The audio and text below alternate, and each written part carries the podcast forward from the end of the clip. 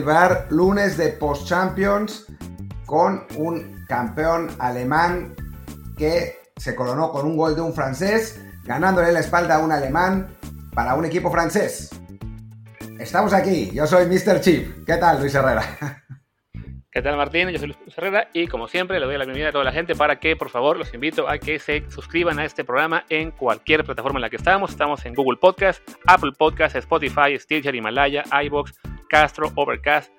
Castbox, The Podcast App y muchísimas más. Suscríbanse y así recibirán notificaciones cada vez que hacemos un contenido, sea lunes, miércoles y viernes, el episodio normal, o los especiales, narraciones, extras y demás que se nos ocurren en martes, en jueves, en fin de semana. Ya prácticamente aparecemos casi todos los días, así que no se pierdan nada de lo que hacemos. Y para eso, pues lo mejor es suscribirse y no depender del promito que luego hacemos en redes sociales, que se nos olvida.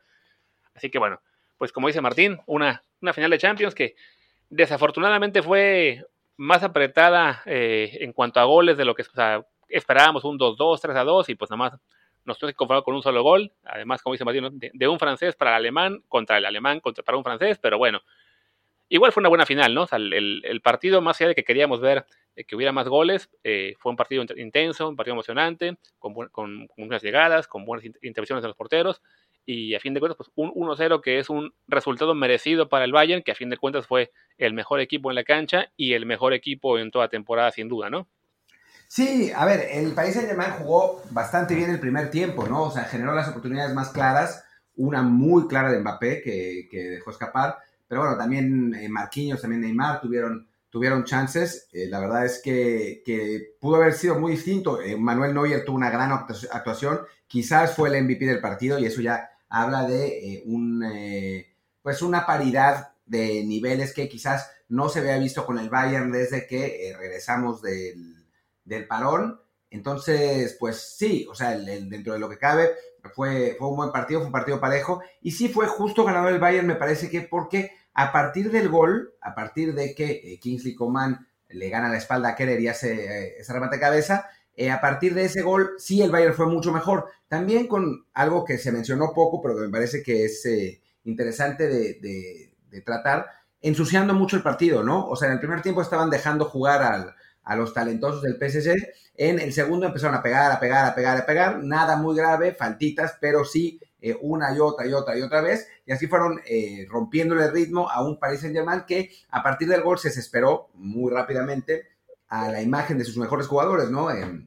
Neymar, que pues ya hablaremos de él con un poco más de detalle más adelante. Y Mbappé, al que me parece que a pesar de que ha ganado mucho con, eh, en, su cortísima carrera, sí le ganó la inexperiencia de tener que ser uno de los que cargar el equipo al, hombro y que sea su primera final, ¿no? O sea, a final de cuentas, en esa Francia de 2018 había jugadores como Pogba o como Griezmann que acaparaban mucho más los reflectores que Mbappé, en este caso, pues eran él y Neymar, ¿no? Eh, además de Di María, que, bueno, para mí de los, de los tres... Eh, pues creativos reales del Paris Saint Germain. Di María fue con mucho el mejor, muy buen partido argentino. No sé si lo sacaron por cansancio, pero si no, no me explico por qué, porque a final de cuentas, bueno, Chupo Motín sí tuvo alguna opción ahí, pero es un jugador de otro corte y, con, que, genera mucho menos fútbol. Pero, pero bueno, sí, sí podemos hablar de, de justicia precisamente por eso, ¿no? Porque a final de cuentas el Bayern no solo aprovechó la oportunidad clara que, tuvo, sino que después de hacerlo, sí, cerró por completo el partido y bueno, el, el, París tuvo un par, de, un par de opciones dentro de lo que cabe, pero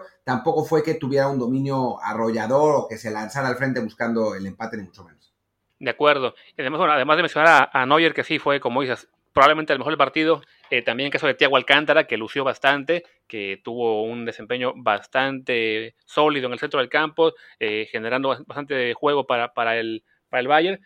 Y como dices, el, el, hecho de que fuera un partido así tan, tan apretado, tan sucio, sobre todo en la segunda mitad, pues hace que a lo mejor no, no vimos tanta brillantez individual en general. El caso de Mbappé en particular, quizá la lesión esta que sufrió en la final de la que fue Copa de la Liga en Francia, que bueno, alcanzó a regresar a tiempo para, para Champions, pero bueno,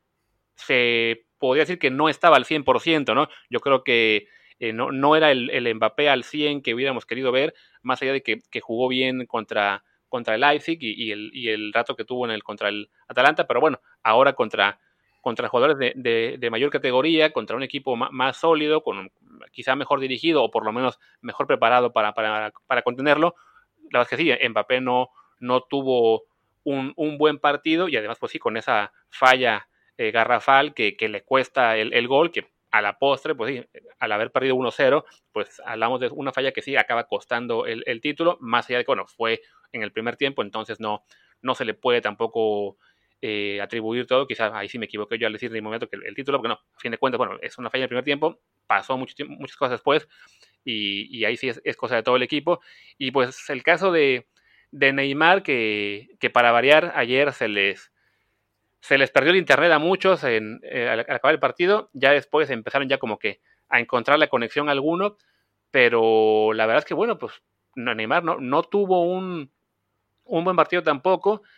Y la verdad es que yo parte de lo que vi en el juego de ayer, pues me, recordó mucho al, juego de Atalanta, que, tanta controversia generamos, por el hecho de que, a fin de cuentas, lo que le falla a Neymar es, ese, ese tema de la decisión final, ¿no? El de que de repente querer hacer un regate de más, una, una gambeta extra, quizás desesperarse y, no, no encontrar al compañero más cercano o mejor colocado, sino que lo intenta hacer todo él, o en su defecto que el pase que da no, no es efectivo, pues es lo mismo que le pasó contra Atalanta en ese partido que tanto se le elogió. La gran diferencia es que en esta ocasión no hubo una jugada al final que, que le cambiara el curso al partido, pero que a fin de cuentas, si contra Atalanta el partido acaba como, como iba el 89, pues habríamos seguramente dicho gran cosa de lo que, gran, parte de lo que estamos diciendo ahora. Sí, sí, sí, eh, lo, hubiéramos dicho y seguramente lo habríamos dicho y nadie se hubiera quejado, ni hubiera pataleado, eh, ni nada, ¿no? O sea, a final de cuentas, pues hubiera sido además eh, una derrota dolorosísima para el país en germain hubieran caído de nuevo en cuartos, etcétera, ¿no? O sea, a final de cuentas, sí eh, cambió ese partido con los goles, cambió el, discurso sin duda y, además llama la atención que fue eh, dos goles en los que Neymar se decidió a pasar en lugar de hacer el, regate, ¿no? O sea, creo que, que a Neymar le pasó, o sea, Neymar durante toda su carrera ha tenido ese problema, ¿no? Un problema en el que, eh, es innegable el talento del brasileño, es un talento top 3 del mundo sin duda, pero mentalmente me parece que no está a nivel, o sea, a nivel de madurez, ¿no? Entonces, es alguien que siempre le ha costado mucho trabajo decidir la jugada correcta, ¿no? A veces su talento le es suficiente para desequilibrar los partidos, pero otras veces no le alcanza. Ahora, en este caso en particular, creo que le pasó algo que le pasa a Messi a veces, em, pero lo de Messi es un poco más justificado. A Messi le pasa a veces que em, ve a sus compañeros con menos talento, sobre todo con Argentina, y trata de hacerlo todo él y como que no confía en que los otros vayan a hacer las cosas, ¿no? Entonces agarra la pelota y trata de llevarse a cuatro o cinco jugadores y al final de cuentas la pierde. Y eso genera que el, equipo no, no, no tenga el, rendimiento deseado, ¿no? Lo mismo que, con Messi, eh, Neymar se tiraba muy atrás a tratar de acarrear el balón un montón de metros y pues, sí, se llevaba a dos jugadores, pero después o llegaba cansado y equivocaba el pase o se desesperaba o perdía el balón. Es algo que a Neymar le ha pasado constantemente y es lo que estábamos hablando del partido contra Atalanta, ¿no? Tú sacaste una gráfica, una gráfica, un, eh, compilado de eh, todos los, los dribles de, Neymar en ese partido y prácticamente ninguno desembocó en una jugada de peligro, ¿no? En el partido contra Atalanta, que al final de cuentas termina 2-1 con un Neymar que eh, pone una asistencia y, una, y genera una jugada de gol en esencialmente los únicos dos pases que hizo en, en, en inmediaciones del área, ¿no? Aquí Digo, la, situación era distinta porque obviamente estaba jugando contra un rival mucho más complicado, contra una defensa mucho más sólida que la de Atalanta, pero eh, además me parece que Neymar se cansó, Neymar se desesperó, le pesó el tener que eh, cargar al equipo eh, en sus hombros y, em, y bueno, pasó, pasó lo que pasó, ¿no? Y digo, claramente es, es un mal día para em, vivir en un sótano en Santiago de Chile eh, y bueno, fue un fin de semana además. Eh, para, esa gente que, sí, para esa gente que, cree que dirigir el fútbol manager es lo mismo que, analizar fútbol y, hablar del anteriores, eh, no, fue, no, fue un no fue un buen fin de semana. Y además, el, tema de animal en particular, lo que la gente a veces no entiende es de que, o sea, el que digamos, el, que recalquemos lo, que ha hecho mal o el día que tiene un mal partido, no implica que no, que no se reconozca que es uno de los mejores jugadores del mundo. O sea, probablemente uno de los cinco mejores, que por lo general da partidazos, que se echa el equipo al hombro, esté incluso, incluso cuando está Mbappé. O sea, es una estrella de clase mundial, pero la verdad es que sí, hay partidos en los que, eh, pues, así que le, falla ese tema de decidir, le falta quizá serenidad, le falta quizá este mayor visión de juego, no sé, o sea, porque, por ayer me, me, respondía eh, el ruso Mohilny sobre el hecho de que, bueno, pues que genera como ninguno, rescata falta cerca del área, asiste, llega a definir. Sí, y estoy de acuerdo, o sea, estoy completamente de acuerdo con todo lo que me puso él en Twitter, y eso no implica que no haya partidos en los que desafortunadamente, pues acaba haciendo esto, ¿no? Que le, se le pasa las revoluciones quizá, o el, equipo de defensa está muy bien parado y no, no termina decidiendo bien. Y bueno, es, es, algo normal, ¿no? O sea, cualquier jugador tiene un mal partido, ¿no? Lo vemos de repente cuando hablamos de, de, de ligas de menor nivel, bueno, la Liga MX en particular, cada vez que decimos que algún jugador tiene talento y quiere y, puede brillar y tiene potencial para irse a Europa, la gente se espera a que tenga un mal partido para reventarlo y ese mal partido casi siempre llega dos o tres semanas después como máximo, ¿no? Pues si a los jugadores normales les pasa eso cada otras semanas, que a un Neymar le pase en uno de cada diez o de cada cinco juegos, también es normal. Simplemente, bueno, cuando le pasa, se tiene que hacer, eh, hacer ese señalamiento, sobre todo cuando eh, se ve tanto esta costumbre que hay eh, en, redes, en prensa, de dejarse deslumbrar de repente por, por el regate o por el esfuerzo y, y decir, oh, no, como se la pasó corriendo por todo el campo, tenemos que decir que lo hizo bien. No, a ver, se vale decir que, corrió, que luchó, que apretó, que gambeteó, pero al final la última jugada no la hizo. Y, y, si, ese es el caso, como ha sido para animar en estos partidos de contra Atalanta y contra Bayern, pues se dice y no pasa nada, ¿no? Igual es un gran jugador, igual es uno de los cinco mejores del mundo, igual si se quedan en, el París, él y Mbappé van a ser favoritos para ser campeones de Francia por 40 puntos y para volver a estar en el top 4 por lo menos de la Champions el año que viene. Y yo creo que tarde o temprano van a ganarla, porque sí, la verdad es que el, el plantel que tienen es muy sólido ellos dos como figuras a su edad, la verdad es que no, no van a tener competencia en ese sentido eh, de, muchos jugadores más en el, resto del mundo. Entonces, esa Champions va a acabar llegando. O sea, ya sabemos que el, el Barça ya se cayó, el Madrid todavía no está al, nivel que, que tuvo en la era de Cristiano Ronaldo. Y fuera del Bayern y el City, no hay muchas plantillas que les puedan dar pelea, ¿no? Entonces, bueno, van a estar de vuelta. Simplemente, bueno, ayer fue un mal partido para ellos y se dice y, y no pasa nada. Sí, exacto, exacto. O sea, es que Twitter lo que hace, lamentablemente, es radicalizar a todo el mundo, ¿no? O sea, mi tweet famoso del Atalanta, lo único que había dicho es que Neymar no había jugado tan bien, no que era malísimo o que era un personalista, o no, no, había dicho nada más no jugó tan bien y la gente se ofendió muchísimo, ¿no? Em, entonces, eh, nos acostumbra a ver las cosas blanco o negro cuando realmente no es así. Neymar, yo también lo hablaba con Ramón Raya, eh, me decía, bueno, pues que Neymar siempre ha sido así, es un tipo que te genera mucho, que que, va para adelante, que se, trata de echar el equipo al hombro. Y sí, sí, es verdad, es totalmente verdad. Claro que para mí, para ser un jugador top 3 del mundo constante, tienes que decidir bien, porque es una, es una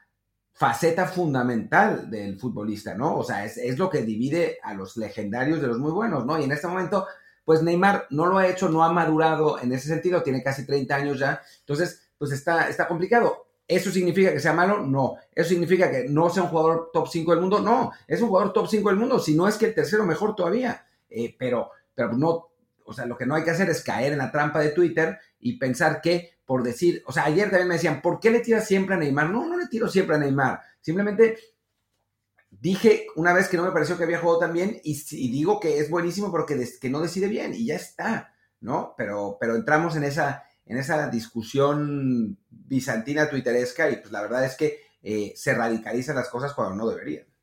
Y bueno, del lado también del, del Bayern, hablemos un poquito del, del, campeón, a fin de cuentas, que es el que, el que tendría que estar hoy en las portadas, aunque la verdad es que sí he notado que sí, el, el, enfoque este año ha estado en muchos lados del lado del derrotado, pues por razones obvias, por ser quien tiene a los jugadores eh, más quizá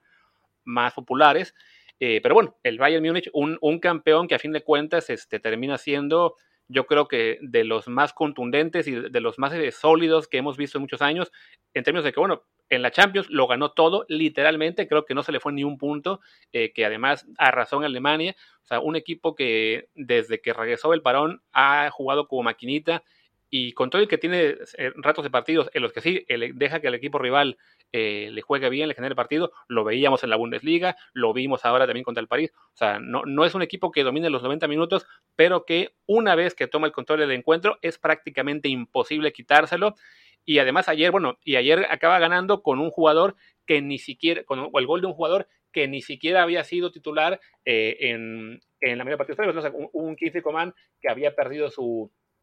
su puesto en, el 11, eh, pero bueno, es, tan completa esa plantilla que pues no solamente son, depende, digamos, de dos, de dos figuras, como sería el caso del, del París, sino que, bueno, en este caso, eh, un, un, jugador que, que sale de, la, de, la, banca acaba siendo el, el, decisivo y pues le da ese título merecidísimo y además, bueno, no solo es el mejor equipo del mundo,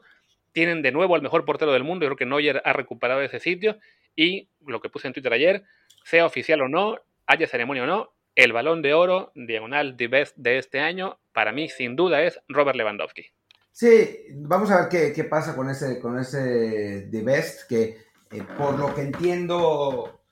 eh, de acuerdo con eh, diversas fuentes que he consultado, pues todavía no se ha cancelado, no se sabe si se va a hacer o no, pero no, no se ha cancelado, o sea, no es, no es que no vaya a haber The Best oficialmente, entonces puede ser que, que todavía se entregue, ¿no? Y sería interesante ver por quién votan los, los candidatos, los candidatos, los capitanes de las selecciones del mundo, los capitanes de los técnicos, porque, porque sí, podría ganar Lewandowski o ver si es, eh, pues, que a veces la, popularidad termina ganando y es Neymar el que, el que se lo lleva o Messi en el, en el mundo random en el que vivimos, pero, pero sí, sí, sí, ahora sí parecería, uno pensaría que Lewandowski tendría que, tendría que ganarlo, aunque también alguien me está diciendo que a partir de los cuartos de final metió solo dos goles y ambos intrascendentes, y es verdad, ¿no? Pero siento que no hay, no hay un, candidato tan natural, eh, Thomas Müller podría ser otro, eh, pues sí, los números de Lewandowski me parece que tendrían que ser, ¿no? Los, los, eh, los que definieran al, mejor jugador de la, de la temporada. Y creo que, que del Bayern no se habla mucho porque normalmente cuando un equipo es tan favorito, es, es difícil que, o sea, está haciendo lo que se esperaba que hiciera, ¿no? O sea, más allá de que le meta 8 al Barcelona, ¿no? O sea, viéndolas en, en, todas las eliminatorias que disputó, incluido esta final, salía como favorito, ¿no? En, en, la Bundesliga era el favorito también. No es que, o sea, a la gente le gustan más las, las historias de, de sorpresas o de, de underdogs, como se llaman. El Bayern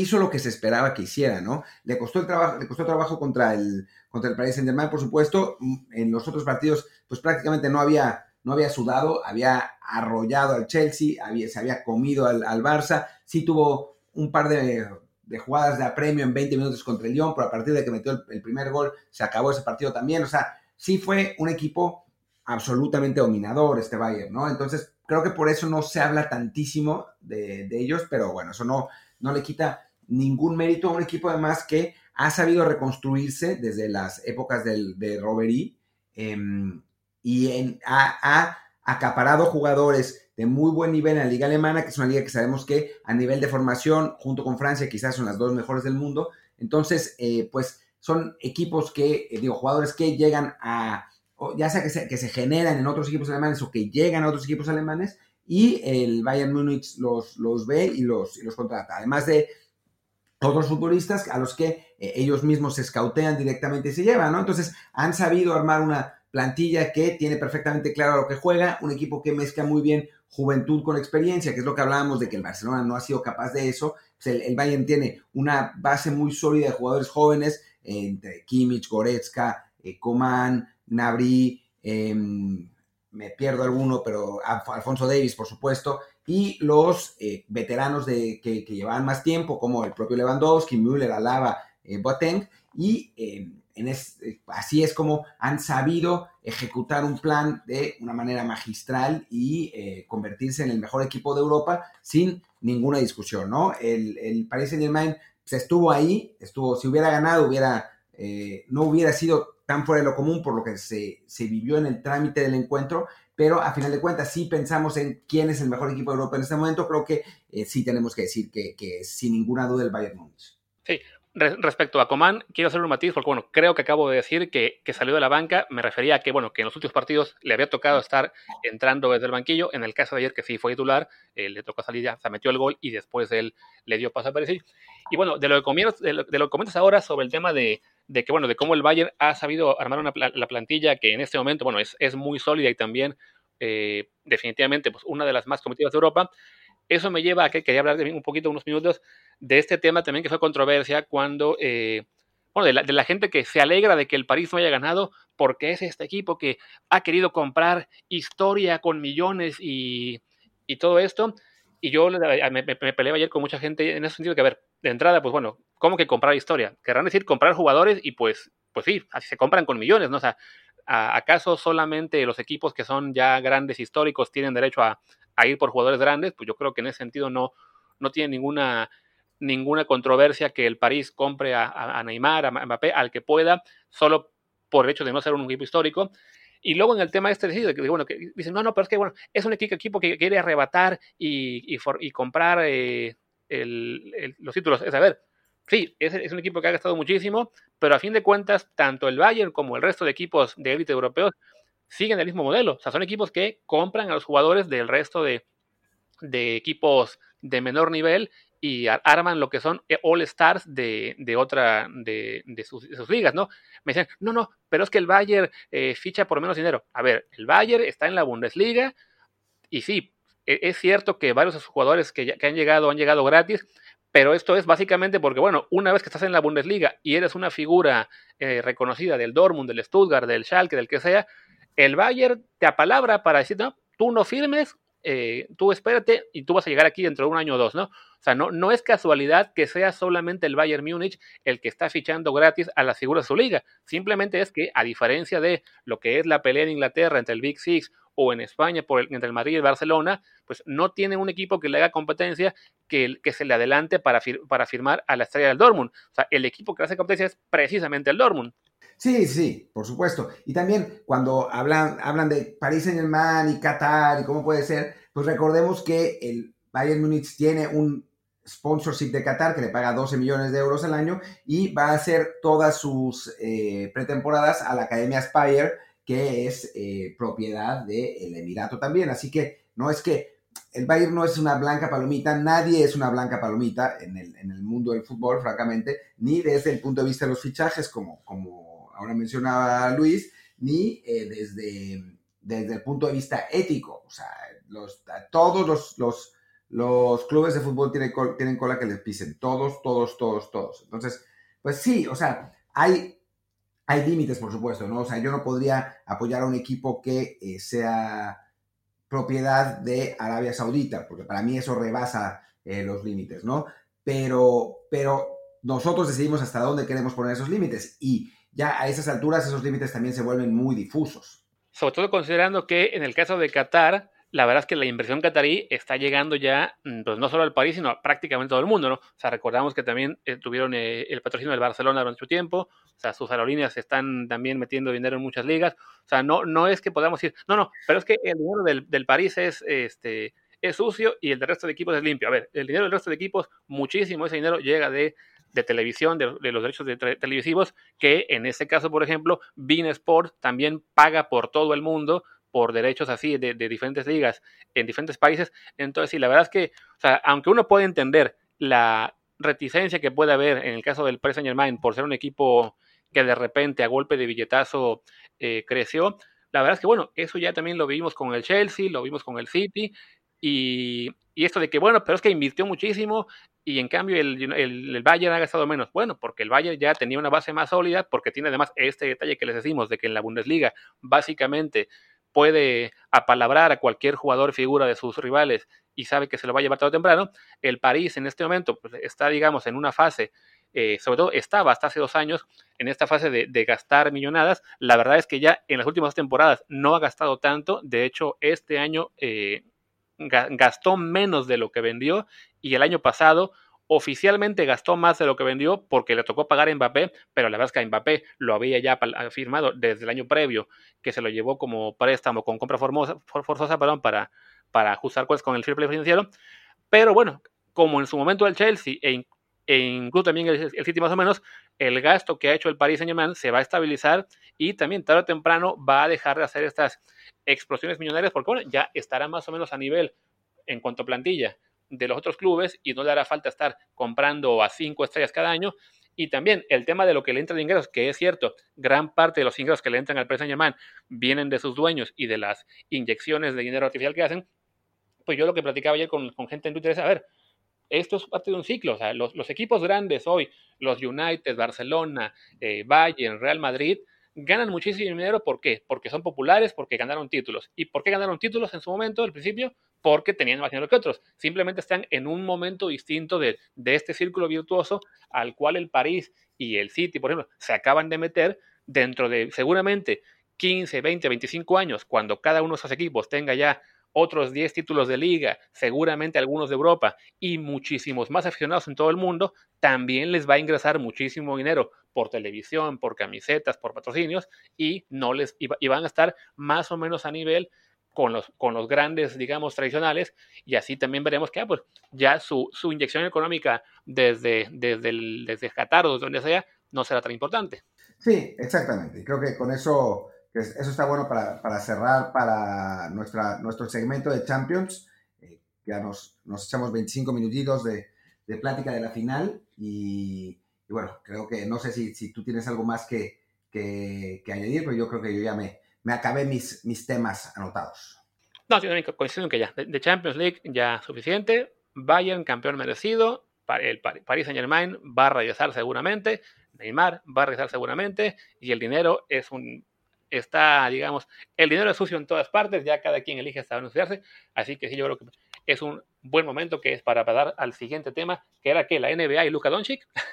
Sí, a nuestros tres aficionados de la NBA, em, pues podemos decir que Luka, lo que hizo Luka Doncic ayer fue espectacular, véanlo en Twitter. No sé si... en mi Twitter, ahí les puse la, el último tiro con el que ganaron de este jugador que va a ser dentro de pocos años el mejor de la NBA, aunque ya muchos me respondían, incluido nuestro amigo Jazz Corona, que por qué en pocos años, que ya lo es, no, no, eh, ahora mismo es todavía Giannis, el de Milwaukee, pero bueno, va a ser pinta para que... ¿Cómo, cómo ¿Eh? se veía Giannis? ¿Cómo se veía? Eh, lo pueden ver en Twitter. no, sí, si, si, acabo siempre pronunciando mal los jugadores de fútbol, a los de los que hablo todas las semanas, no, no, de Giannis prefiero ahí sí no, no, no cometer este homicidio de la gramática, eh, sí sería muy, es muy complicado. Pero bueno, lo que son Giannis y Luca, parece que van a ser los, la, nueva versión quizá de, Larry Bird contra Magic Johnson. Habrá que ver si se cambian de equipo a más grandes, porque como que una, un duelo Dallas contra Milwaukee no se ve tan interesante. Pero bueno, suficiente por, por ahora de NBA. Ya los tres minutos de otros deportes que nos queremos poner de, mínimo. y ahora sí, pasemos a hablar de Liga MX, ¿no? Sí, hablemos de, hablemos de Liga MX porque se jugó otra jornada y vamos a eh, estrenar sección los lunes de Liga MX de ahora en adelante. Y bueno, hicimos una, convocatoria, eh, una... Em, pues sí, abrimos un, scouting, eh, duramos meses en, el proceso de evaluación y al final de cuentas decidimos que, el, el, encargado de la sección de Liga MX de acompañarnos sea Luis Friedman. Ustedes escucharon a un montón de gente hablando de Liga MX en, este, desde el bar, pero pues decidimos elegir a Luis, que, creo que fue el que, el que lo hizo mejor. ¿Qué tal Martín, Luis? ¿Cómo están? Qué bueno que, después de esa, esa primera prueba, por ahí en Twitter buenos mensajes, la verdad me dio gusto ver que, la gente respondió bien, que, a la sección del otro día eh, eh, mandaban buenos mensajes, luego preguntaron por qué ya no estuve, pero bueno, las negociaciones fueron complicadas, por ahí hubieron agentes interesados, eh, muchos movimientos, pero al final se cerró este fichaje y, ya estamos listos para hablar todos los lunes de la Liga MX, aunque bueno, hay juegos de Monday Night ahora con este nuevo horario, pero generalmente el lunes creo que es un buen día para resumir ocho de nueve partidos de la jornada, que fue lo que pasó. ¿Qué, les parece si empezamos con un equipo que está realmente en crisis? la gente en Twitter sabemos que, que, está explotando. Eh, me parece que, que, es momento de una refundación, un cambio. Bueno, de acuerdo a todo lo que leí en Twitter este fin de semana, eh, creo que, es, que, bueno, hay que, hay que correr a todos los jugadores, ah, sobre todo el técnico. Está, la cosa muy, muy mal. Eh, me parece que, bueno, pues habría que hablar del América, ¿no? Que, que, está en el peor momento de su, de su historia, según yo. Ay, es que con, el América ha sido, y, y, lo platicamos hace unas semanas, el América empezó el torneo con mucho punch. Fue un equipo que, no jugaba un fútbol espectacular, pero que tenía contundencia, que, llegaba poco al arco rival, pero acababa en gol. Viñas es un futbolista que por ahí un analista que, Martín tuvo por ahí una disputa hace unas semanas decía que, que Viñas solo tiene gol. Pero bueno, ¿cuántos delanteros quisiéramos que solo tuvieran gol? Bueno, así era el América al principio del torneo, solamente tenía gol y eso estaba tapando deficiencias de juego. Y ahora, en un par de partidos, dejó de encontrar el gol, los rivales sí lo encontraron y se están dando resultados negativos. Obviamente, eh, el fuera piojo y el querer linchar a todos los jugadores es muy propio del americanismo, de, de, querer de repente deshacer un plantel que, es bueno, que, quizás no es el más talentoso de la liga, pero que tiene a muchos, muchos jugadores que pueden marcar la diferencia y que en un par de partidos de accidente, por así decirlo, dejó de encontrar esa, esa finura frente al arco, el rival eh, fue mucho más claro. Ahora con Monterrey, no creo que haya sido una exhibición destacadísima de Monterrey. Si uno ve el partido, fue relativamente parejo. Se pone arriba Monterrey con un penal de Nico Sánchez. Luego Roger Martínez deja ir una oportunidad clarísima para empatar el juego. Y poquito después Vincent Johnson mete el segundo y ahí el partido se parte totalmente. Ya en la segunda mitad un espectáculo arbitral, la, roja de Roger Martínez, un penal increíble que le marcan al América, que, no hay por dónde encontrar que, sea penal. Luego sentencia Maxi Mesa y al final la curiosidad de, la roja del hijo del turco Mohamed, Shahir Mohamed, que entró en tiempo de compensación y sin haber tocado todavía su primer balón como profesional, termina expulsado. Pero bueno, más allá de tanto drama, creo que el América es irregular, como prácticamente cualquier equipo de la Liga MX, y probablemente acabe entre los primeros cuatro y sea de esos equipos que califiquen directamente a cuartos de final. Y en el peor de los casos, será uno de los primeros seis o siete de la tabla y tendrá una serie relativamente accesible para acceder a, los cuartos de final de la liga y el drama a favor y en contra del América siempre va a ser. Ni era el equipo espectacular de las primeras jornadas, ni se tiene que desmantelar el equipo como el Barcelona por, por un par de derrotas. Sí, de hecho, me, recordó ver el, drama que el que vive el América constante, que bueno, sabemos que ya buena parte del americanismo detesta al piojo, quiere que se vaya, consideran que el equipo no juega nada, que bueno, se puede aceptar que, que sí, no, no, no luce muchísimo en ese momento, pero bueno, a fin de cuentas es, es un técnico que ha dado resultados que cada año se le debe recordar a la afición, que bueno, que a fin de cuentas sabemos que van a acabar levantando al final de temporada regular, que se van a meter a liguilla, que seguramente van a estar por lo menos en semifinales, porque siempre están en semifinales, que, que la gente que le va a la América desafortunadamente no termina de entender que, pues que no es fácil, o sea, que, que, sí tiene su mérito eh, llegar siempre a esa pelea por el título y que esta ilusión que tienen de que no es que deberíamos ganar el, campeonato siempre, la verdad es que en la Liga MX no va a ocurrir jamás porque nadie gana siempre, o sea, más allá de estas eras de tres, cuatro títulos de algunos equipos en un lapso de años, lo normal es que seas campeón una vez cada cuatro seis años, cuando mucho en general, porque el, el, el, campeonato así de parejo, pero bueno, también esta obsesión con el fuera piojo, pues me recordó un poquito ayer que veía unos minutos del juego de Toluca, lo que fue el, fuera Chepo que pedía eh, parte de la afición mexiquense al arranque de temporada y, oh, sorpresa, el Toluca se colocó líder hasta antes de que jugara el Cruz Azul, ¿no? Entonces sí es de, a ver, en la Liga MX, sobre todo en las circunstancias actuales, en las que hubo un parón en marzo por, por toda esta pandemia, que se tuvo que regresar a jugar en circunstancias muy extrañas, que se está jugando sin público, que hay test de coronavirus cada, cada semana y cada semana hay jugadores que tienen que separarse de los equipos. O sea, si hay una temporada en la que hay que tener paciencia, yo creo que es esta. Y en el caso de la América, más allá de que no les guste la forma de jugar del piojo, yo creo que sí sabemos que los resultados van a regresar tarde o temprano. O sea, el de Querétaro, la verdad es que sí fue también un resultado con, un partido muy circunstancial. Eh, y van a estar arriba de nuevo, ¿no? Entonces, para el alocarse con creer que se vaya un técnico que a fin de cuentas los va a regresar seguramente a, los puestos de arriba, sí es, pues, como siempre en América, muy exagerado. Ahora, lo que sí tendría que preocupar al americanismo es la lesión de Bruno Valdés, que, lamentablemente se, se, rompe el ligamento cruzado de la rodilla, lo van a tener que operar muy seguramente en estos días, y el América se queda con una defensa que sí puede ser ahí un, un punto débil, porque Paul Aguilar ya sabemos que está lejos de, de su nivel óptimo, Emanuel Aguilera ha sido muy criticado por el americanismo, creo que hasta cierto punto de manera justificable porque no ha, no ha rendido lo esperado. Luis Reyes y Jorge Sánchez, entre los dos no han encontrado a un, lateral eh, que, le dé por izquierda ese sustento y Sebastián Cáceres, el uruguayo que llegó apenas el año pasado, probablemente es quien termine siendo el gran líder de esta defensa, pero en este momento todavía no lo es. Entonces, el América tiene de aquí a, me parece que es el 5 de septiembre que cierra el mercado de fichajes para la Liga MX para ver si vale la pena y hay, hay, hay presupuesto y hay posibilidad de traer un defensa central, porque si no, ese sí es el punto débil del América, porque de medio campo hacia adelante depende mucho de, en qué día salgan sus futbolistas, porque teniendo a Córdoba, a Roger Martínez, a Henry Martín, a Viñas, eh, prontamente de vuelta a Nico Castillo, a, Giovanni, a Suárez, el problema del América no es de medio campo hacia el frente. Si, si lo de Bruno Valdés no encuentran cómo taparlo, puede ser esa la razón que aleje al América del título. Entonces, más allá del fuera piojo, más allá de querer correr a todos en el americanismo, deberían de estar preocupados de quién va a ser ese defensa central líder el resto del torneo de cara a una pues muy, muy inminente liguilla. Si vamos a hablar de que califican dos equipos, eh, no, no creo que haya un escenario en el que la América no juegue la liguilla. Bueno, y, podemos decir en exclusiva desde el bar que eh, ese nuevo líder de la defensa central de América no va a ser Héctor Moreno, eh, o por lo menos hasta el momento no hay tratos, según lo que nos dicen nuestras fuentes privilegiadas, no, no hay nada entre América y Héctor Moreno, que era uno de esos jugadores con los que se rumoraba. Y sobre eh, Néstor Araujo, ahí sí no sabemos, sabemos que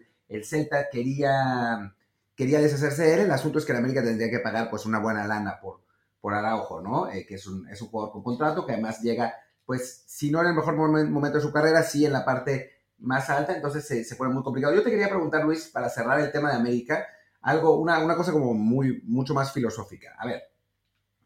en América solo dominó el fútbol mexicano en los 80, ¿no? Y, ganó finales claras, como la que le ganó a, Cruz Azul, por ejemplo, pero ganó finales muy discutidas, ¿no? La del tercer partido con Pumas, eh, perdió la de 90-91, eh, la, de Chivas del, penal que paró dos veces helada. Em, digamos que fue el, momento de dominio del, del, fútbol mexicano en América, en los 80. En los 90 pasó 13 años sin ganar un título. Después ganó el título de 2002, ganó 2005 y después pasó otros 8 años sin ganar un título hasta 2013. Eh, hasta el punto de que cuando estaba Michelle Bauer, el equipo arrancó un torneo en el lugar 16 en la tabla del descenso. ¿De dónde sacan los americanistas que tienen que ganar todos los partidos goleando y estar siempre en primer lugar? O sea, ¿en qué, ¿en qué lugar? ¿De dónde salió eso? Mira, yo creo que es un, es un falso sentimiento de creer que el América es un Real Madrid, un Bayern Múnich, un hoy en día Paris Saint Germain, o sea, un equipo que, realmente, porque en México, salvo en eh, contados casos, nunca ha habido equipos que torneo a torneo arrasen o que sea una liga de dos o de tres, que sean siempre los mismos, como para tener esa idea. Yo, yo, yo, yo personalmente he sentido que, que, que los ochentas los han vendido para este nuevo americanismo como si era una época en la que la América ganaba, goleaba y gustaba en cada partido, o que en, los, en el equipo de Ben Hacker de los noventas era espectacular y solamente, pequeño detalle, le faltaron los títulos y que era un equipo que goleaba, ganaba y gustaba y que era espectacular y que, tampoco fue el caso al, al, al 100% de las veces, pero es, yo creo que es un tema de, una idea mal establecida que, que, se ha vendido durante muchos años que la América fue un equipo dominante de una forma que arrasó en, los ochentas, como seguramente a lo mejor en 20 años alguien hablará de esta época como la época en que Tigres arrasó la Liga MX, cuando tampoco fue el caso, fue habrá sido un equipo que dominó las liguillas, que supo aprovechar el formato y que fue el que más títulos ganó en una época, pero tampoco fue un equipo que ganara 8 de cada 10 títulos o que ganara 9 de cada 10 partidos, como sí pasa con los equipos grandes del fútbol europeo. Sí, que además, en el caso de Tigres, de, ni de broma vamos a decir nunca que ganaba, goleaba y gustaba, porque a Tigres, no le gusta ni a sus fans, la manera de cómo juegan. Esos ganan, por lo menos. Aunque, bueno, ahora hablaremos un poquito de Tigres, pero ahora Tigres se ha vuelto eh, un equipo que, le sacan resultados de último minuto, lo, contrario a lo que uno pensaría de un equipo del Tuca Ferretti. Pues si quieres, pasemos, pasemos a Tigres, eh, que enfrentó a un equipo mucho más grande, a un, un equipo invicto que, que, no sabe lo que es perder, ya, se nos olvidó como siguiente. Se nos olvidó como si de perder, que nos dimos el lujo, o sea, para equilibrar un poco las cosas, de poner a cuatro canteranos eh, jóvenes en el, en el, partido y a Tigres pues eh, sufrió para sacarle el resultado de local al, al favorito, ¿no? Un empate en el que además Pumas falló un penal, ¿no? O sea, les, dimos todas las chances posibles y ni así nos pudieron ganar los Tigres. No, bueno, creo que eh, pedir objetividad estaría un poco complicado. Fue, fue un típico partido de Tigres como local. Quien, quien está acostumbrado a ver la Liga MX sabe que Tigres es un equipo que va a tener el balón la mayoría del tiempo, que va a trabajar mucho para conseguir ese gol y ahí va a cerrar el partido. El problema que ha tenido Tigres en este torneo es que no ha podido cerrar los partidos. Jornada 2 contra Pachuca, iba, clásico partido de Tigres como local, iban ganando 1-0 y en los últimos minutos gol de Ismael Sosa y se le arruinó el, truco al Tuca Ferretti. Contra Toluca lo mismo, iban, iban ganando, o sea, iba, el partido a favor de, del conjunto de, Tigres y de repente eh, se voltean los papeles de ir ganando 1-0, se ponen abajo 2-1, logran empatarlo y en tiempo de compensación un gol de Alexis Canelo pierden ese partido. Y ahora lo mismo con Pumas, fue, fue el típico juego de, Tuca dominando, teniendo el control del balón, teniendo el gol a favor ya en la parte final del segundo tiempo y, no lo pudo cerrar. Tuvieron la fortuna con ese penal fallado y luego vuelve a encontrar una oportunidad Pumas con el gol de Carlos González. Más allá de lo de Pumas, que sé que aquí va a ser eh, difícil encontrar un punto neutro, pero creo que ambos están conscientes de que no es un candidato automático al título y que la pregunta con Pumas es cuándo va a pasar este espejismo y hasta qué punto le puede alcanzar. A mí lo que me llama más la atención es lo de Tigres, que, que, no sé si, si, está perdiendo credibilidad con el plantel del Tuca, si va por el mal momento de sus defensas,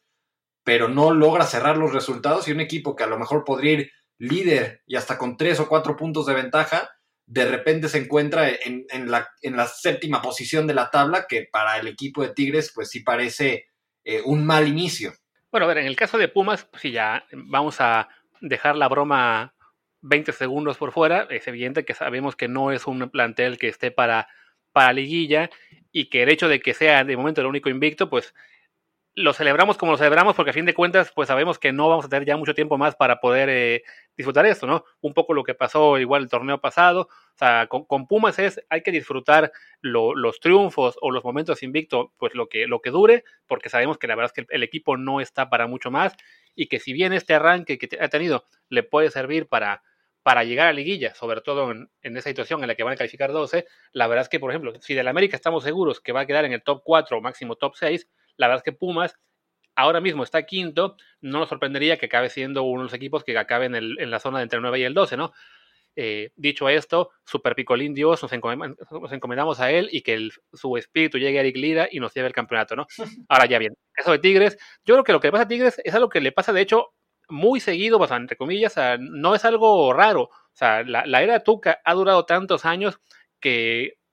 cada título hace que se nos olvide que también después de los campeonatos tiene de repente torneos en los que es así, o sea, en los que, en los que el equipo termina acabar, eh, o que más bien arranca los torneos flojos, que está en la parte media de la tabla, o sea, no, es una cosa inusual en Tigres verlo en el séptimo, octavo, quinto de la tabla y que luego poco a poco repunta, porque con el Tuca siempre pasa eso, o sea, tienen tan buen plantel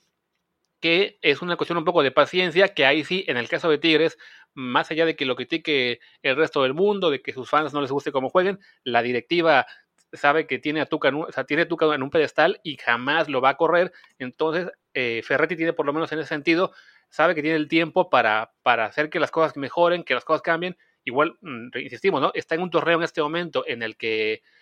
han sido circunstancias muy especiales, con, con, los parones, con los contagios, con los jugadores que se van de fiesta, dicen que solamente pasaron a dar un regalo y acaban contagiados. O sea, es, es un torneo muy, muy, muy, especial como para alarmarse demasiado en la jornada 6. Sí, evidentemente el caso de Tigres no, no ha jugado bien, no, no gusta cómo juega, no gusta que en casa se ponga 1-0 y, y salga a defender el marcador, porque además ya le pasó con, con Pumas, le pasó también con Pachuca, no recuerdo si con alguno más, no, fue solo con ellos dos. Toluca también.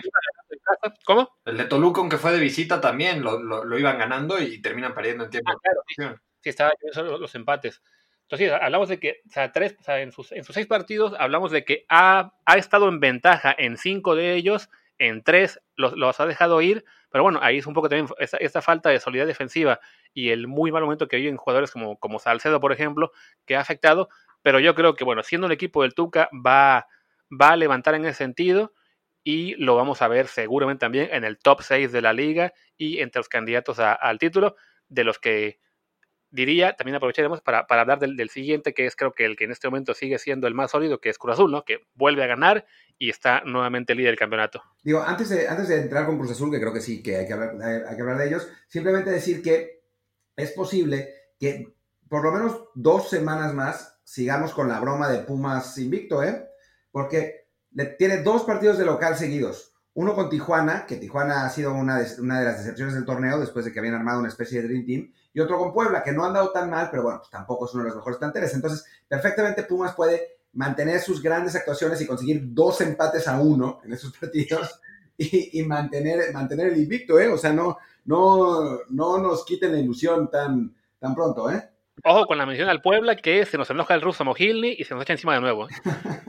Todos sabemos que el invicto de Pumas seguro no llega al 4 de octubre. Con eso, e, e, e, eso sí lo puedo firmar con, sangre donde quieran, porque al 4 de octubre no van a llegar invictos. Y por alguna extraña razón, hasta la jornada 13 llega el equipo de Pumas invicto y visita la cancha de la Estrella Azteca contra el América, esa película ya la vimos muchas veces en los últimos años. Somos, somos locales ahí, como, como éramos locales cuando ustedes jugaban en Seúl. Pero bueno, en fin,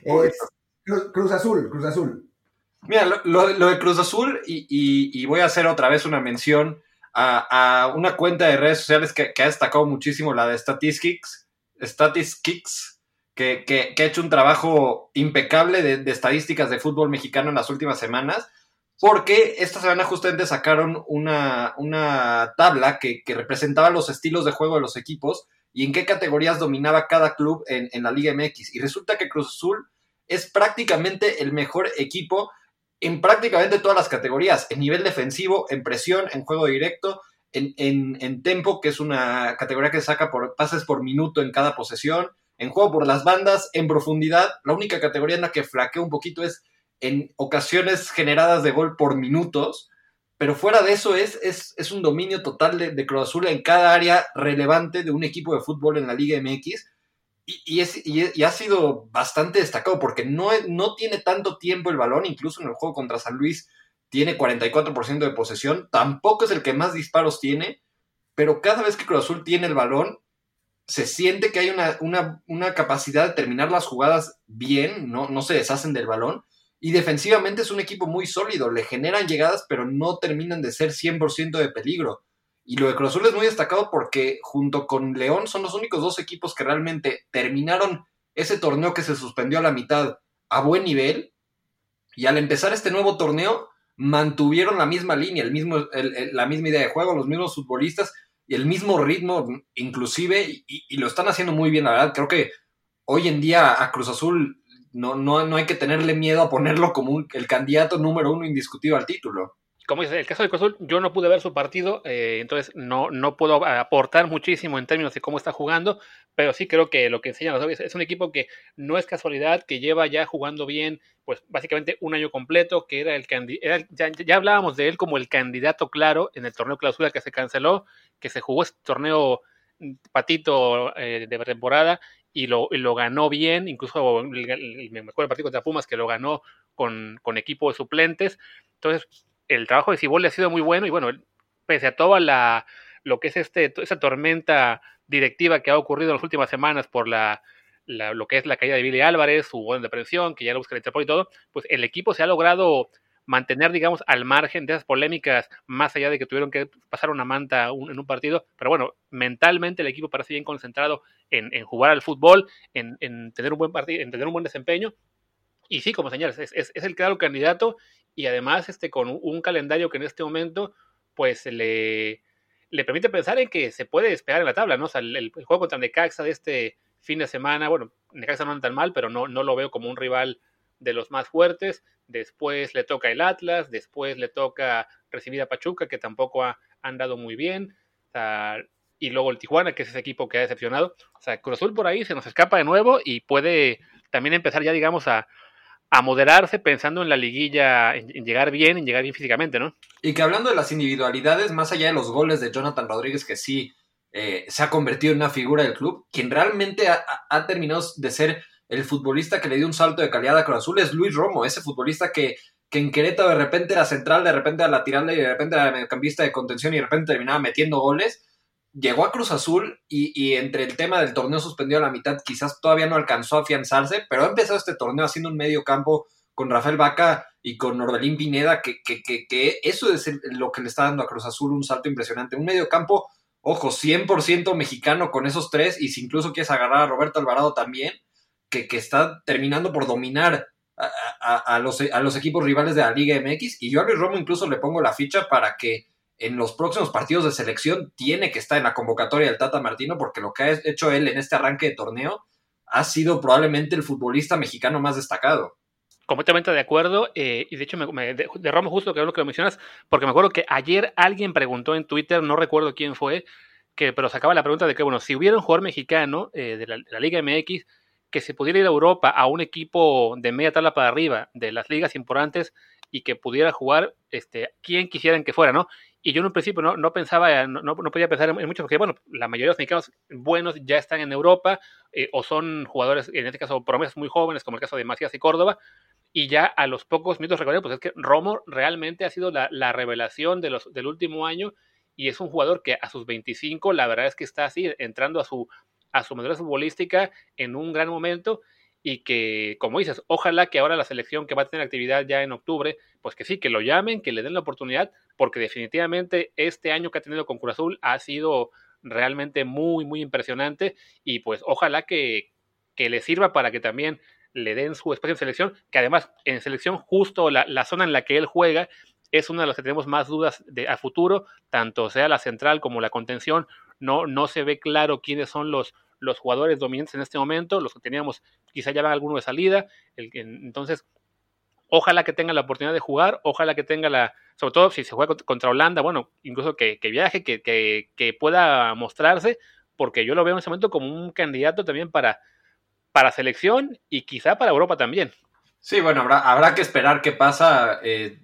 por ahora, sin duda, tiene que, continuar con estas actuaciones en Cruz Azul y, esperar a, que el Tata Martino, si es coherente como de momento ha sido desde que tomó la selección, tendría que estar convocado, tendrían que estar varios de Cruz Azul, para ser honestos, porque este gran torneo que han hecho y, lo que hicieron del anterior ha sido con una buena base mexicana. Digo, quizás eh, Corona, el Cata Domínguez es, difícil, incluso Adrián Aldete, porque no, no han sido futbolistas que, en otros momentos han tenido oportunidades en selección, pero jugadores como Luis Romo, como Orbelín Pineda, el Piojo Alvarado, que, que han estado en oportunidades anteriores, y incluso el propio Rafael Vaca, que, que parece que, que, podría ser una buena opción, que, tiene a doble nacionalidad con Estados Unidos, pero que si se da la oportunidad es muy probable que elegiría a, la selección mexicana. Eh, el único del 11 que quizás yo completamente todavía muy pronto darle una oportunidad en selección es, es a Santiago Jiménez, pero, pero sí, tendrían que haber por lo menos 3, 4 hombres de Cruz Azul, sobre todo del medio campo, en esta próxima convocatoria, que bueno, ya debería de, de, de, empezarse a trabajar en, en, qué futbolistas van a estar, porque hay un amistoso contra Costa Rica con puros jugadores de la Liga MX el 30 de septiembre. Ahí es donde una base de Cruz Azul tendría que estar más que considerada. Sí, va a ser interesante, ¿no? Lo de, lo de la convocatoria a la, a la selección, porque, bueno, después del parón y de, y de todas estas circunstancias, se siente como una especie de, de, borrón y cuenta nueva, ¿no? O sea, jugadores, por ejemplo, digo, para usar un jugador que es tópico hoy, eh, como Uriel Antuna, pues que habían sido muy presentes, se habían estado muy presentes en, las convocatorias del Tata Martino, pues ya no van a estar, ¿no? Otros jugadores de, los jugadores de Cruz Azul sí, eh, Romo me parece que, que, va a ser importante y habría que ver en dónde pondría Romo, ¿no? Porque eh, según, según recuerdo, cuando lo convocó la, la, otra vez estaba considerado como central, pero ahora no estaría considerado como central. Entonces,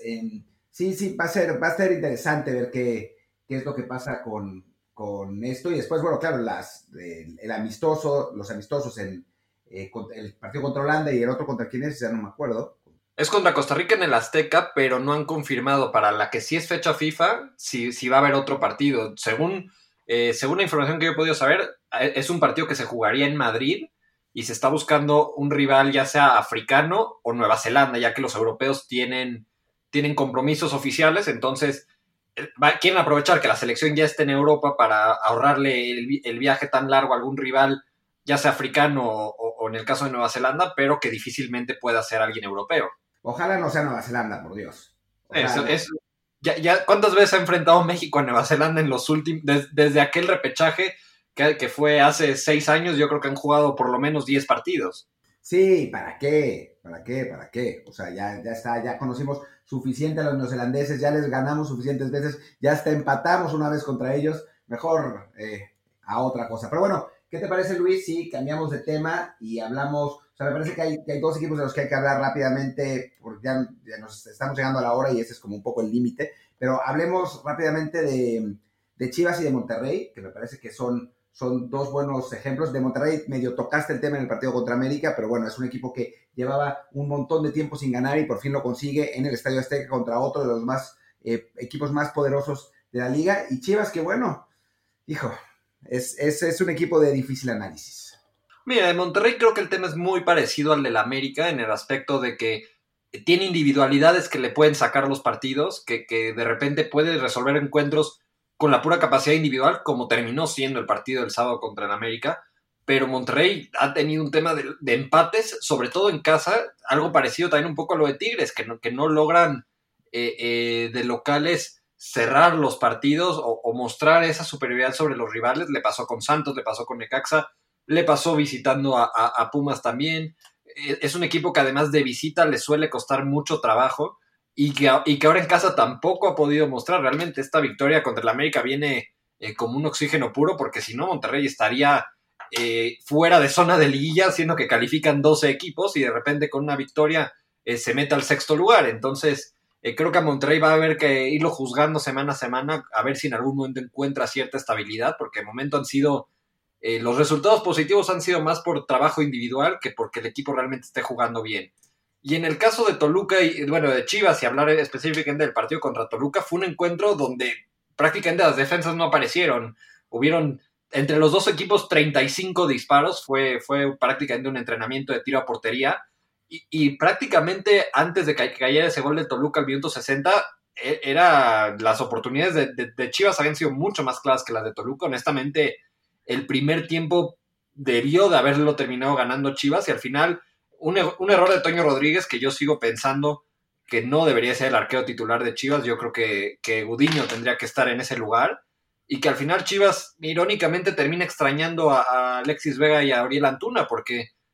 generó llegadas, generó cierto fútbol ofensivo, pero faltaron futbolistas que terminaban de ser determinantes. No es lo mismo Angulo y Cisneros que, Alexis Vega y Uriel Antuna, y al final esas dos ausencias, y aunado además que del lado de Toluca el nivel de Rubén Zambuesa en lo que va del torneo ha sido su, tercera resurrección en el fútbol mexicano, ha sido un gran nivel que ha, mostrado eh, Rubens, y termina sacando Toluca un resultado que, como decía Luis, termina tapando un poco las quejas que existen en Toluca por el trabajo del Chepo, que otra vez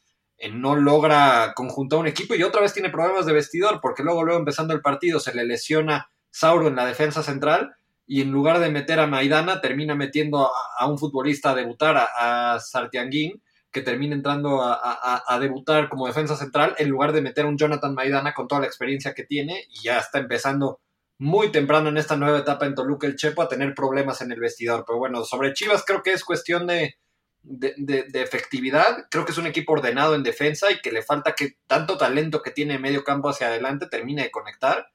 Pero yo creo que Chivas va a estar en liguilla. No creo que le alcance para el top 4. Pero siendo que califican 12 equipos y con la variedad de talento que tiene medio campo hacia adelante y con el trabajo defensivo que no ha sido malo, Chivas va a terminar repuntando. Creo que, creo que no tendrían que alarmarse tan rápido con Bucetich, que además tienen las credenciales para que le tengan un poco de paciencia. En el caso de Chivas, mencionas bueno, que, que a tu juicio no debería ser titular Toño Rodríguez, sino Gudiño. Ahí el problema que yo veo es que cuando, cuando juega Gudiño, empezamos a pensar que no debe ser titular sino Toño Rodríguez. la verdad es que ninguno de los dos ha logrado consolidarse en primera división y cuando juega uno, eh, pensamos en el otro, pero la verdad es que no, no, no, no, ha logrado ninguno de los dos ser, ser realmente consistente, ¿no? O sea, sí creo que Gudiño quizá por edad eh, se merece oportunidades y pensar en que bueno, su potencial está ahí para, para hacer un buen, un buen guardameta, pero la verdad es que hasta ahora no ha mostrado gran cosa eh, en primera división. ahí el problema para Chivas es que no ha logrado fichar a un mejor portero que sea realmente digno de ser el portero titular en Chivas, ¿no? Y lo que mencionabas de, de Antuna y Vega, sin duda se notó su, ausencia, pero bueno, creo que en este caso eh, podemos hablar de eso un minuto, o sea, creo que su, su sanción ha sido merecida yo, yo he sido de, los, de las personas que soy eh, más defensor de que, el, jugador, de que el futbolista puede hacer en su día libre lo que se le dé la gana, pero bueno, en este caso no hablamos de, del día libre de los jugadores, sino de, apenas un par de días antes de un partido y además en plena pandemia, entonces sí fue una irresponsabilidad enorme haberse aventado esta fiestecita y hace bien la directiva en poner una sanción fuerte sobre todo también para tratar ya de parar lo que parece una cuestión eh, ya de raíz en, el equipo de muchos jugadores que no terminan de entender que tanto por la presión de, los aficionados y mediática, como por el simple hecho de que, bueno, estamos en unas circunstancias muy, muy particulares, pues no, no está el momento para estar haciendo fiestas o dando espectáculos en redes sociales, ¿no? Sí, claro, en, Chivas, punto aparte de lo deportivo, el tema que tienen que resolver es esa anarquía que existía en el vestidor cuando llegaron estos ocho refuerzos que se empezó a hablar de las chivalácticas y todo este tema, de repente un, número de futbolistas que, no tenían los reflectores, que estaban en, Necaxa, en la MLS, en, proyectos con, menos atención encima de ellos, incluso Alexis Vega en Toluca, y que de repente con los reflectores encima de Chivas y estos contratos millonarios con los que llegaron al conjunto rojiblanco, se, ha, convertido en un tema de indisciplinas constantes. Estos dos en particular ya, ya tienen varias, Alexis Vega y Uriel Antuna. No, no es la primera vez, también por eso creo que Chivas toma medidas más fuertes en esta ocasión. Pero sí, creo que eh, tanto Peláez como Bucetich como Mauri Vergara tienen que encontrar la manera de, disciplinar este conjunto por, porque el talento está. Tienes un buen director técnico, tienes las bases de un buen plantel y, es cuestión de, encontrar la disciplina, encontrar el estilo de juego y, terminará Chivas siendo un equipo que, compita, pero eh, no sé si todavía le alcance para ser un equipo que compita por el título. Por estar en la liga, sí, quizás eh, en una buena serie de, repechaje o, de cuartos de final de, terminar imponiéndose por calidad individual, pero no sé, no sé si al menos en este momento no pondría a Chivas como un candidato al título. Tiene el potencial de serlo, pero más allá de lo deportivo, tiene que primero resolver este tema disciplinario. Bueno, a ver, yo digo, no, no quiero abrir este debate porque lo podemos hacer después, en algún otro momento, seguramente habrá tiempo, pero yo, a mí no me parece que Chivas sea uno de los cuatro mejores planteles de México, ni cerca. O sea, no, no, coincido. Me parece que simplemente eh, los dos regios, América y Cruz Azul, ya está. Digo, ya con eso ya, ya hablamos de, equipos que tienen, que tienen una ventaja eh, bastante importante. Y sobre el, tema de la fiesta, eh, me parece que, a ver, los dos jugadores ya habían sido contagiados de COVID, entonces en teoría no se pueden recontagiar. O sea, pero es que hay que ser idiota para poner la fiesta en las redes sociales. O sea, eso es lo que me parece insólito. Francamente, ¿cómo se puede ser tan pendejo? Eh, o sea, no es que haya sido después del partido, nada. Con todos los antecedentes que hay en Chivas, con la situación como está, te reúnes con tu cuate, lo que quieras, ¿verdad? ¿Cómo lo pones en redes sociales? O sea, ¿en qué pinche cabeza cabe? Eso, eso es lo que me, me, sigue asombrando de toda esta situación. No, y, luego todavía Uriel Antuna sube unos minutos después, cuando ya ve venir lo que va, lo que va a suceder, sube una foto en su casa poniendo ya van a empezar, como diciendo, eh, estos, estos periodistas que nada más quieren hacernos sufrir y que nos están inventando cosas, cuando fue su propio compañero el que sube una historia, o sea, no, no sé qué cantidad de alcohol habían consumido, pero tiene que nublarte demasiado el juicio para considerar una buena idea compartir en una historia pública de Instagram. Ni siquiera fue que fue a los amigos cercanos y alguien lo filtró. No, fue directamente en una historia pública de Instagram que Alexis Vega pensó que era una gran idea subirse él junto con Uriel Antuna tomando directo de una botella de vodka, que sería la mejor idea para, para dos días antes de un partido cuando al día siguiente viajan en camión hasta Toluca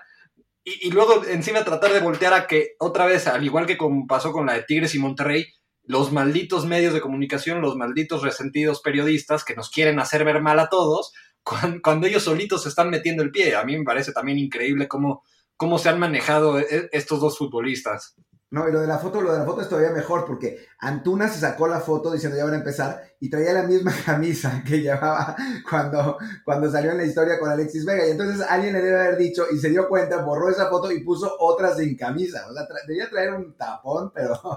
pero realmente legendario.